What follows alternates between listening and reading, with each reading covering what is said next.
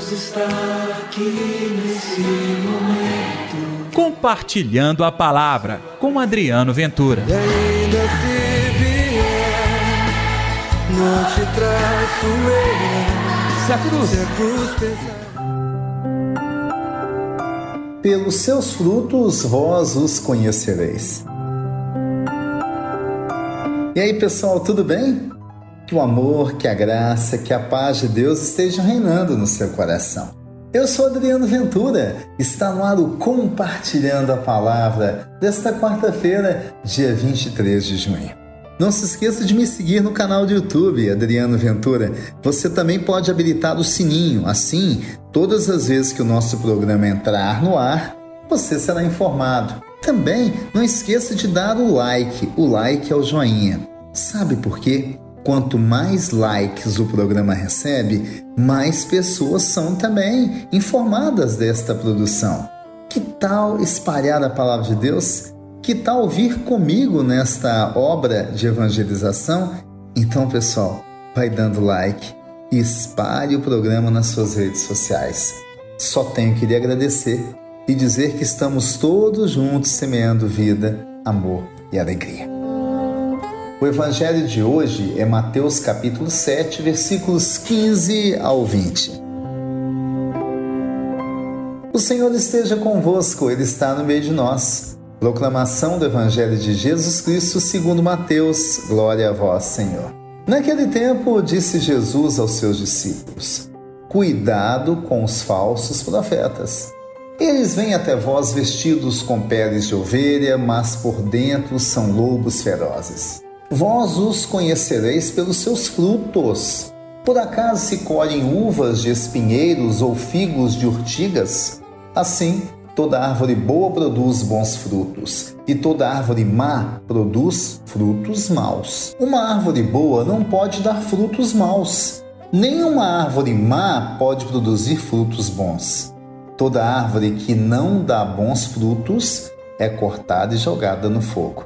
Portanto, pelos seus frutos vós os conhecereis. Palavra da salvação, glória a vós, Senhor. Nesta quarta-feira, Jesus continua nos ensinando. E a lição agora vai de novo para a natureza e para a vida agropastoril que aquele povo experimentava. Vamos lá. Árvores boas, árvores más. De árvores más eu não quero nada, você quer? Claro que não. Você quer experimentar o bom fruto, aquele que alimenta, que dá alegria, que você pode usar para muitas coisas, mas sempre vai gerar vida. Árvore má, segundo Jesus, é cortada e jogada fora. Claro que sim. Qual o sentido? Pode inclusive confundir o outro. E aí eu pego a primeira lição do evangelho de hoje. Os falsos profetas. Eles são, segundo Jesus, como a árvore má. Tem até cara de algo bom, mas o fruto é mau. Falando assim, nós pensamos no seguinte: como podem as pessoas serem enganadas?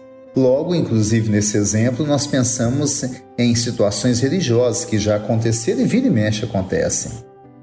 Preste atenção. Isso aqui não diz respeito tão somente à religião, diz respeito à vida como um todo. As palavras de Jesus são palavras de vida e sabedoria para toda a vida. Então, muitos de nós embarcamos naquilo que a gente chama de canoas furadas, com ideologias, com formas de pensar, inclusive com coisas que até parecem interessantes e nós achamos que são boas para a nossa vida, mas vão produzir frutos ruins. É por isso que muita gente acaba entrando em frias e fiascos nesse mundo, porque está querendo o quê? Poder. Cuidado, o poder também tem essa cara de árvore que parece bonita, mas tem uma seiva que causa um mal danado em nossa vida. Então, nesta quarta-feira, vamos pedir que o Senhor nos dê o discernimento. Discernimento é a capacidade entre escolher aquilo que é bom e aquilo que é ruim, Aquilo, inclusive, há momentos em que é bom e aquilo que é ótimo. O que você quer? Claro que o ótimo. Então, vamos pedir a Deus que nos mostre o caminho? Vamos pedir a Deus que nos livre da árvore ruim que nos livre dos falsos pastores ou profetas, que nos livre daqueles que nos afastam da misericórdia e da paz do Senhor. Oremos? Deus está aqui neste momento. Sua presença é real em meu viver.